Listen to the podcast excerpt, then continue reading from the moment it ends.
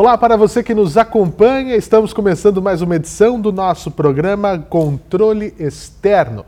Para você que nos acompanha pela TV Alesp, a quem eu já mando o nosso caloroso abraço, estamos no ar toda sexta-feira às oito e meia da noite. E também para você que nos acompanha pela rede TCESP, nós estamos no ar em mais de 100, mais de 100 cidades, é, nas TVs câmaras delas, e também em mais de 70 municípios pela Associação dos Canais Comunitários de São Paulo, em 70 TVs comunitárias paulistas. Ou seja, é uma capilaridade importante levando comunicação e o que acontece no Tribunal de Contas do Estado de São Paulo para você. E claro, também estamos em todas, nas principais plataformas de podcast da Podosfera Mundial e nossa audiência por lá só cresce. Agradeço também a, essa, a esse público bastante específico, os amantes de podcast. E claro, na internet também estamos em todas as redes sociais. Principalmente convido você a conhecer o nosso canal no YouTube. O YouTube do Tribunal de Contas tem muito conteúdo,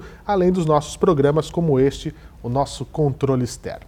Enfim, estamos em nossa segunda temporada e eu agradeço mais uma vez a você que já vem nos acompanhando há bastante tempo ou você que está chegando agora.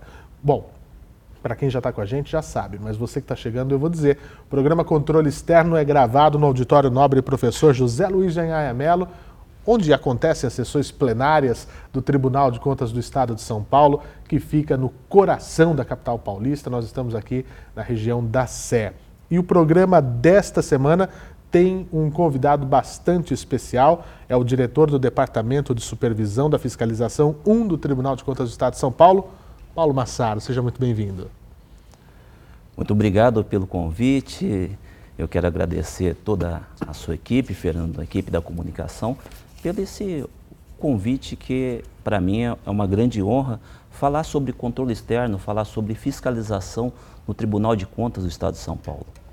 Para a gente é uma honra e, e permita-me, Massaro, apresentá-lo ao nosso público. Paulo Massaro se formou em 1993, bacharel em Ciências Jurídicas pela Universidade Estadual de Londrina, no Paraná.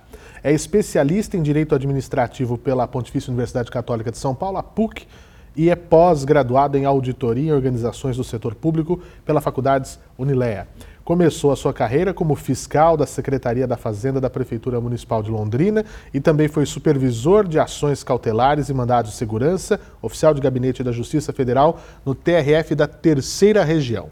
Chegou ao Tribunal de Contas do Estado de São Paulo em 1995, portanto, 28 anos de casa aqui no Tribunal de Contas. Ingressou como agente da fiscalização financeira na unidade regional de Presidente Prudente.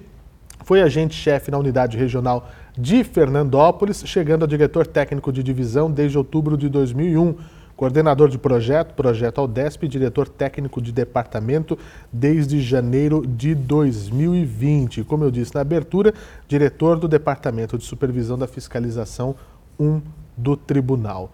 Ou seja, acertei o currículo, né, Massaro? Um pouquinho Sim. da sua história a gente colocou aqui. Essa parte está ok. É, isso demonstra um, pouquinho da, do tempo e da idade também. Da, da, rodagem né, do profissional, da rodagem do profissional. E, e hoje eu fico muito feliz, Massaro, de ter você aqui na, na nossa é, é, companhia para falar sobre a atividade fim do tribunal. Né? Nós vamos falar é, é da, do que é mais um, é, importante né, para a gente aqui, que é o, o ponto de, de, fiscalizar, o fiscalizar, né, que é o que a gente sempre fala. O que, que faz o Tribunal de Contas do Estado de São Paulo? Fiscaliza o bom uso do dinheiro público. Está é, tá ali de olho no que acontece, como que, é, como que o gestor está usando, como que está sendo empregado, será que está sendo empregado? Então a fiscalização é realmente é o que está intrínseco no nosso DNA, é isso? Sim, é, sim, exato. É, a fiscalização é uma das atribuições que está prevista na nossa Constituição Federal.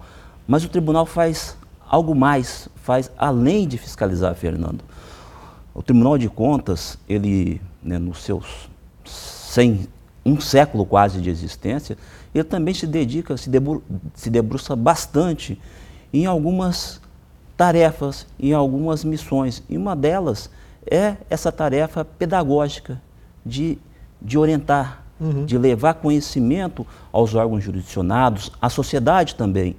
Há exatos, nós podemos falar, eu presenciei e acompanhei também, nesses, nessas quase três décadas, 30 anos aí de percurso, que o Tribunal de Contas também tem orientado por meio de, dos ciclos de palestras, ciclo de debates, cursos a, aos jurisdicionados, aos conselhos sociais, isso sistematicamente há exatos 27 anos.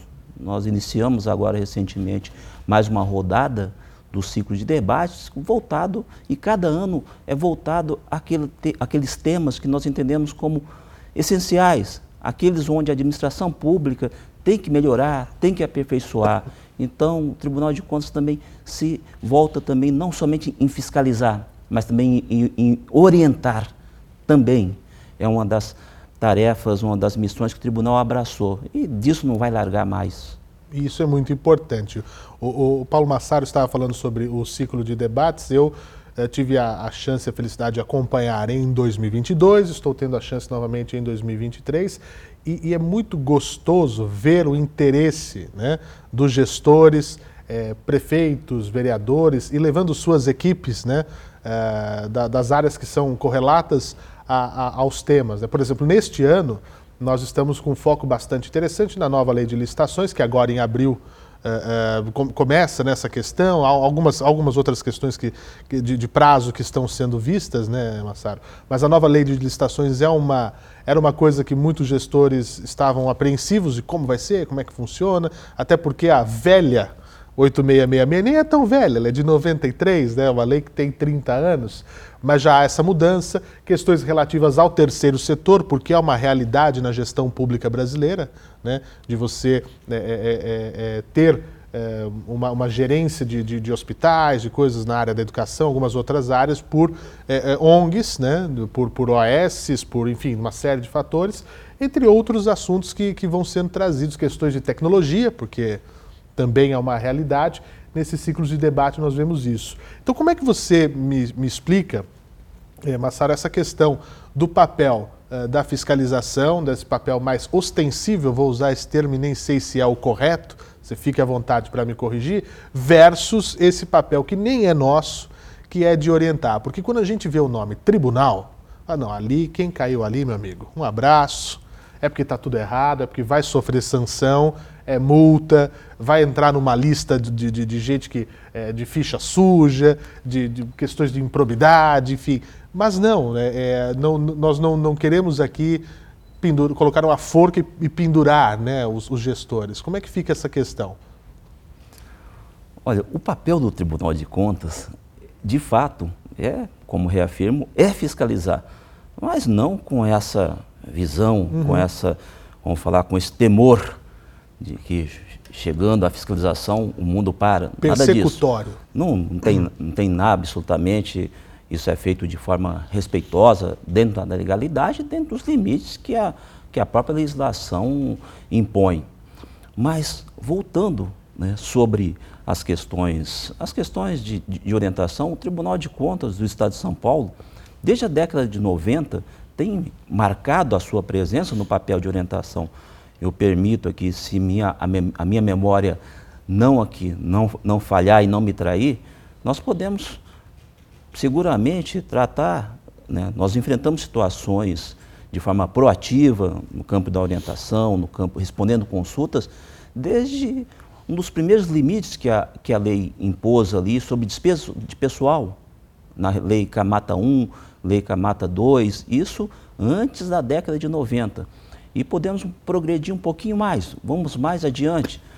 Na, em, no final da década de 90, em 1997, Tribunal de Contas, de forma de protagonista, de forma ali é, bastante é, a tempo, bastante contemporânea, atuou também na lei do Fundef. Hoje é Fundeb, uhum, mas antes é era a lei, a lei que criou em 1997 o Fundo de Educação e Desenvolvimento do Ensino Fundamental, que veio a evoluir para o Fundeb 1 e Fundeb 2 nós instauramos procedimentos de orientações, inclusive, na, mesmo naquela época, editando manuais para os jurisdicionados sobre como fiscalizar, aliás, como aplicar o recurso, na verdade, e fiscalizar um segundo passo, mas sempre, primeiramente, na orientação. Foi assim na lei do Fundef, foi assim na lei do Fundeb, Fundeb 1, Fundeb na renovação depois de 10 anos do Fundeb,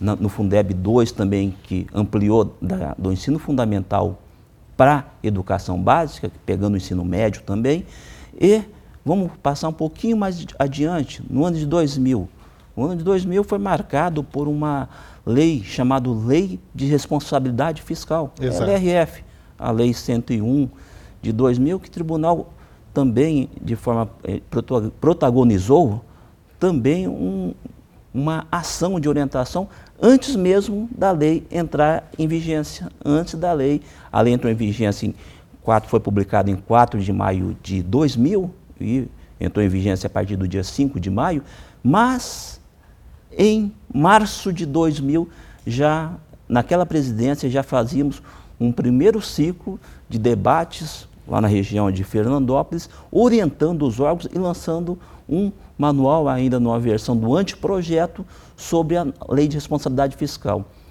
Só queria é, abrir um parênteses aqui, que essa, para os tribunais de contas, foi uma das leis que fortaleceram a atuação do Tribunal de Contas. Com certeza. Uma atuação assim sob caráter não só de, de acompanhar limites e condições fiscais, porque qual que era o cenário antes de 2000, para entender? Uma lei não aparece do nada, uma lei aparece por algum motivo, não é porque alguém sentou, vamos legislar, vamos elaborar uma lei e colocar um, proje um, um projeto por uma mera, uma mera ação, uma mera vontade, uma discricionalidade do legislador. Não.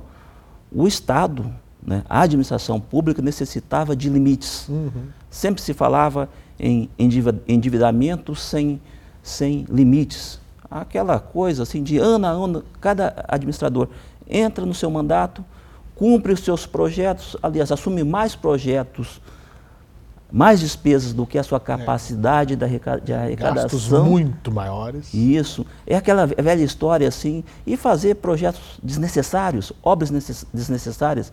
Aquela fonte, aquela fonte luminosa, a famosa praça no jardim, que é bonito, isso faz parte claro. da necessidade da população, isso é importante também, mas sem valorar quais são os projetos essenciais, prioritários, Prioritário. e pior ainda, deixando dívidas de curto e de longo prazo para o próximo pagar, né?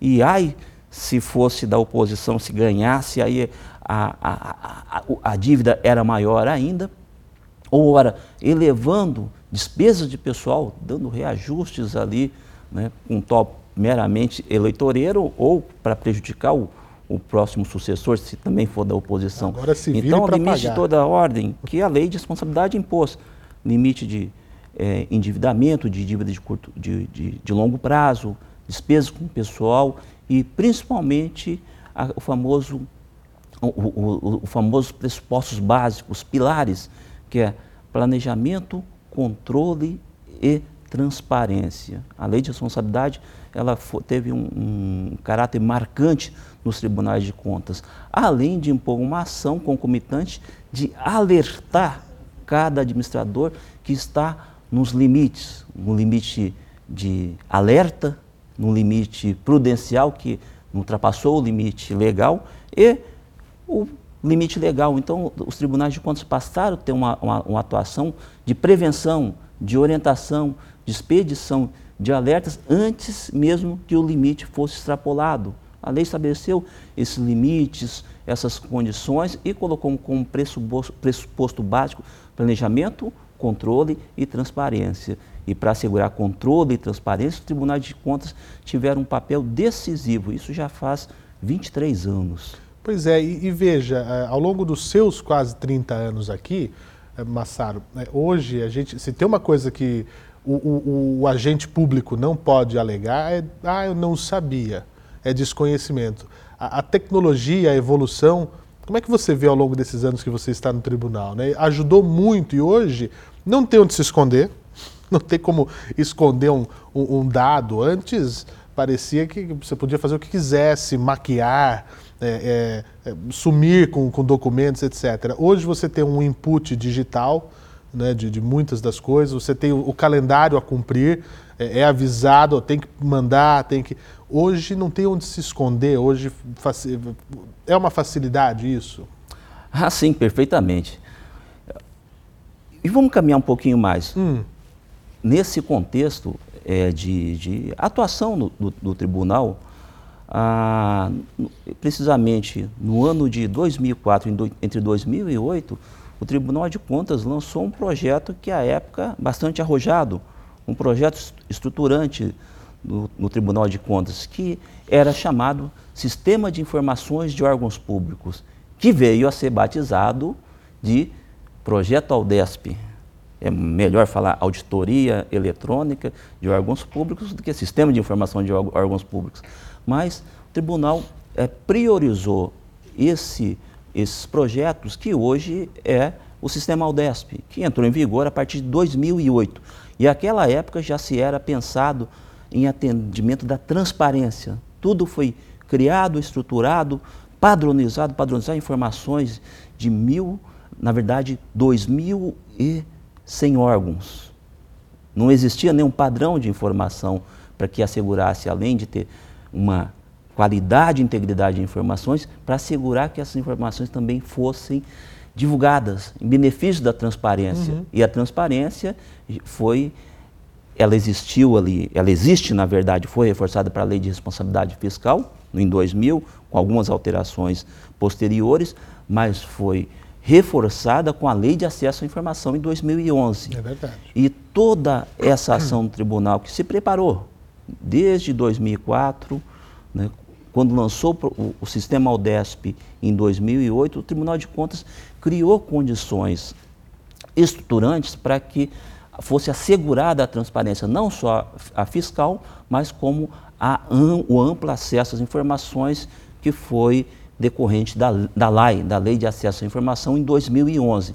Então houve ali todo um, um processo, na verdade, um processo para que se chegasse ao que é hoje. Mas nada mais, nada menos do que assegurar um princípio que é o princípio da publicidade. Mas o tribunal se preparou para isso, investiu em recursos humanos, investiu em estrutura de tecnologia da informação e, principalmente, o Tribunal de Contas ficou quatro anos orientando pegando na mão dos servidores, dos servidores públicos, das, dos atores que, é, que desenvolviam sistemas para que fosse possível se fazer a é, captar essas informações e assegurar que essas informações fossem sejam atualmente divulgadas. Então foi foi minimamente aí de quatro a cinco anos de investimento em, capacitação só num projeto, só apenas num projeto que é o projeto AUDESP, que hoje é tem sido continuado nas fases 3 de pessoal, fase Sim, 4, fase agora 4, fase 5, 5. De, ter, de terceiro setor. Uhum. Mas, ó,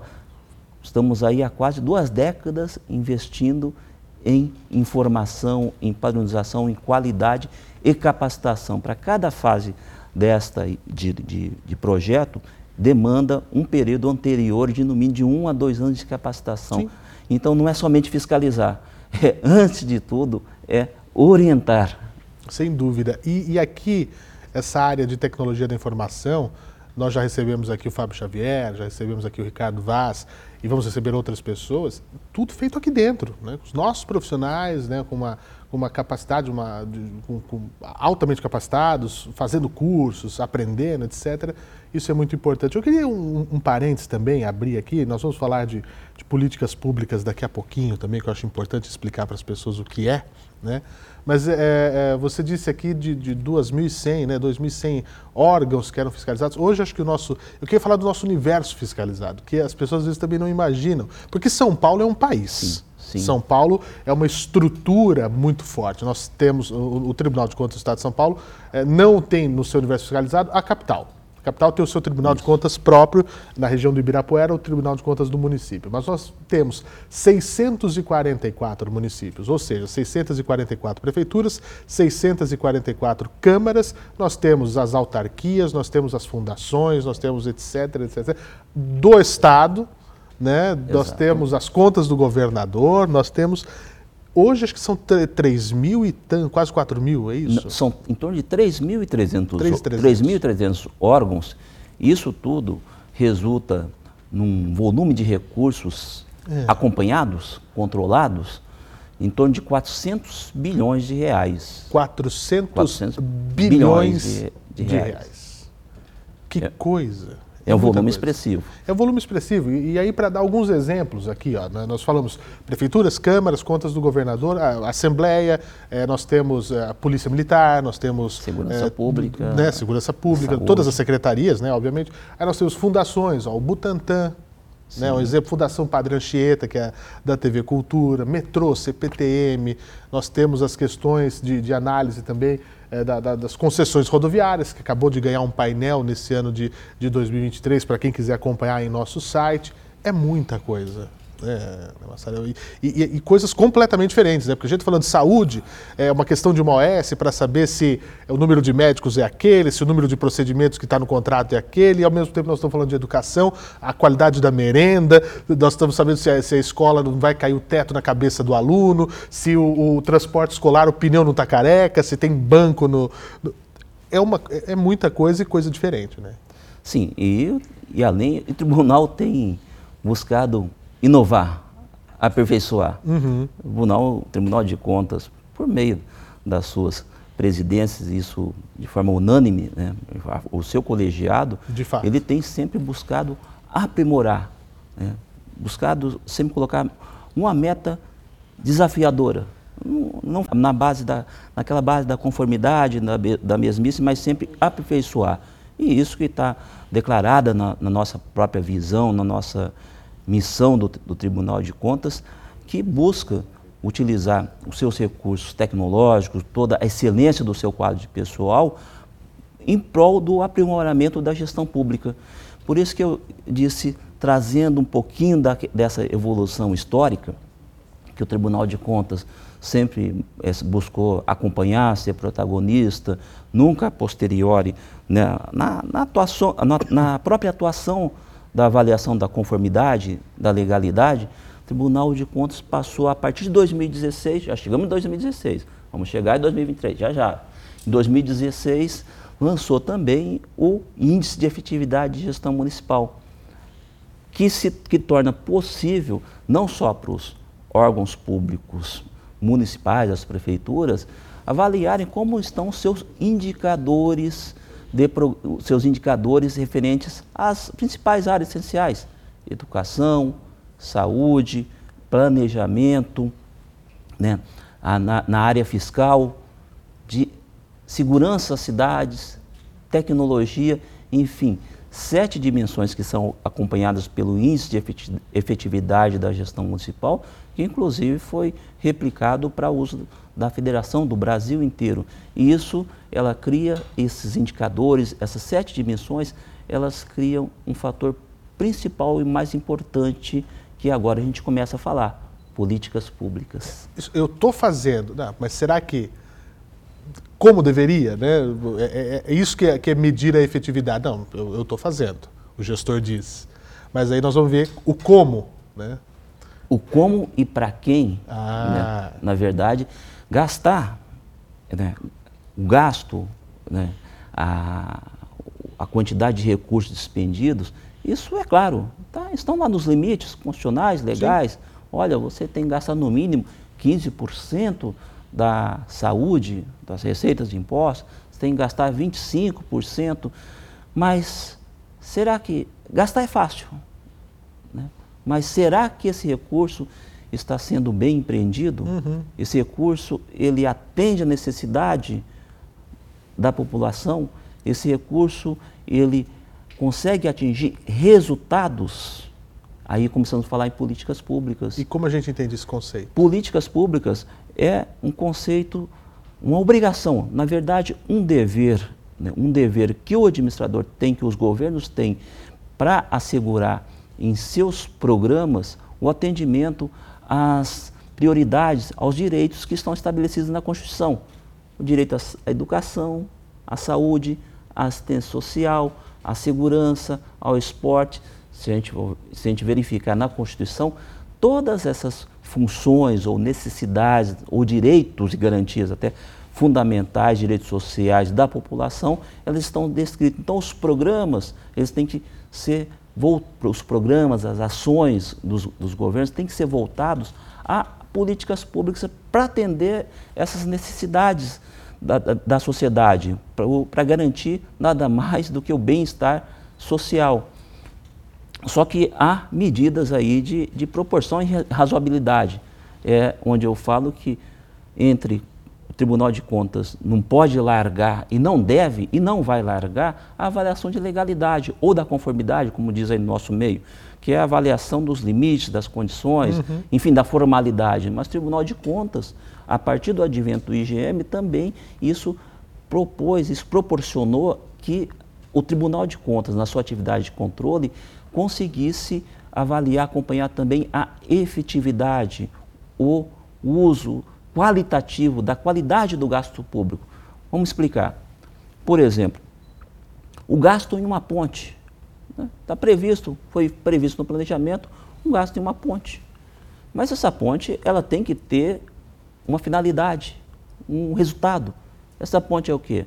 É para facilitar a, o tráfego, a mobilidade de transporte rodoviário, interestadual ou municipal, ou é para escoar a produção, ou é para ligar ali a mobilidade de, de pedestres, essa ponte foi gasta, o recurso foi gasto, o recurso foi despendido, mas atingiu esse resultado? Realmente melhorou a fluidez, a qualidade de vida, de mobilidade? Então são questões, respostas que devem ser, né, é, questões que devem ser respondidas quando se avalia o dinheiro foi gasto, atingiu a meta. Dentro do prazo, foi eficiente, né? foi econômico, dentro dos padrões de, de, de valores, de economicidade, mas atingiu a efetividade, proporcionou um bem-estar social, assim como é também uma escola. Uma escola ela tem que ser construída em função de um diagnóstico. Ah, aquela cidade precisava de uma escola para a creche, para a escola, para o ensino fundamental ou para o ensino médio, qual que era o déficit? Qual que era o diagnóstico? Essa escola construída, ela atendeu, diminuiu esse, é, essa deficiência, essa carência de vagas na oferta de creches e pré-escolas, está alinhada com o Plano Nacional de Educação, enfim, do, com base num diagnóstico. Essa escola foi criada, ela foi construída para resolver um problema. Resolveu o problema? Sim ou não? Às vezes a escola é, é, ela é construída, porém não é numa área que a população necessitava. Uhum. É uma, ou seja, a escolha do administrador foi mal feita. Quando se fala que o administrador ele deve fazer no, no, no grau de discricionalidade que ele tem entre na, de escolha, ele tem que fazer a melhor escolha. Então não é qualquer escolha que satisfaz o interesse público. Muitas vezes essa, essa escola ela foi construída numa região que não necessitava ou foi feita para um público-alvo que não era a carência do pessoal. Então, isso é política pública. A gente, nós temos que avaliar os tribunais de contas, de modo geral, e o nosso, ela avalia não só a questão da conformidade, da legalidade, mas também da efetividade, se isso veio a resolver um problema ou minimizar o problema da, da, da sociedade, da população. Mas isso com base em diagnóstico. Por isso que é importante planejar, na fase de planejar, ela ser antecedida de diagnóstico, audiências públicas, para ouvir as necessidades e, né, para atender essa necessidade, entra o fator de capacidade. É onde né, há a ponderação entre o que se arrecada e o que vai gastar, e esse gasto ele tem que ser voltado à solução ou à diminuição de um problema. Isso é onde a gente consegue é, contextualizar a questão entre conformidade, legalidade e efetividade, onde a gente consegue ponderar entre capacidade e necessidade. Não se pode gastar um, menos que o mínimo, mas também não pode se gastar mais do que o estritamente necessário para satisfazer aquela, aquela necessidade social. Vamos colocar, fazer uma ponte com corrimão de aço cromado, de inox. Tem que ser uma ponte que, dentro dos padrões de qualidade, de Funcional. qualidade, que seja funcional. É a mesma coisa. Né? Eu vejo assim, no, indo para a culinária, por exemplo. Né? Vejo aí que uma pessoa que é amante de, de, de uma boa dieta, né? não é o meu caso, né? Nem o meu. Né? Mas se for amante de uma boa dieta, fala, vamos comer bem, né? comer bem, então vamos com base ali na dieta da salada e da proteína. Né? Tudo bem, vamos comer bastante, só, se a gente comer só né, um excesso de, de alface, enfim, um excesso eh, de, de, de, salada, isso obviamente não vai fazer bem. Ou, se eu quiser, eu gosto de salada, mas eu vou comprar é, aspargo, né, comprar aspargo, algo que é bem, bem caro. Então, o administrador tem que fazer uma escolha eh, que ele gaste bem, razoavelmente, o recurso, mas também satisfaça a necessidade, satisfaça a fome, não é nem lá em cima, mas também nem, nem lá embaixo. O, o, uso do dinheiro público ele tem que ser bem gasto, ponderado e atingir resultados. É para isso que o Tribunal de Contas, nesses últimos anos, tem dedicado uma boa parcela para o acompanhamento da efetividade das políticas públicas. Nossos modelos de fiscalização estão voltados para uma classificação de, de prefeituras, de órgãos, baseada em riscos. Prefeituras que estão ali né, classificadas em um grau de risco, elas vão ser avaliadas num grau maior de seletividade, de avaliação das suas políticas públicas. É nesse grau de aprimoramento que o Tribunal de Contas tem investido bastante no seu pessoal, na sua tecnologia e principalmente para devolver a, o os, os, tributos que a sociedade arrecada, do qual, do qual é, é descontado da sociedade, para o seu bem-estar. Essa é a nossa obrigação, essa é a nossa prestação de contas. Muito bom.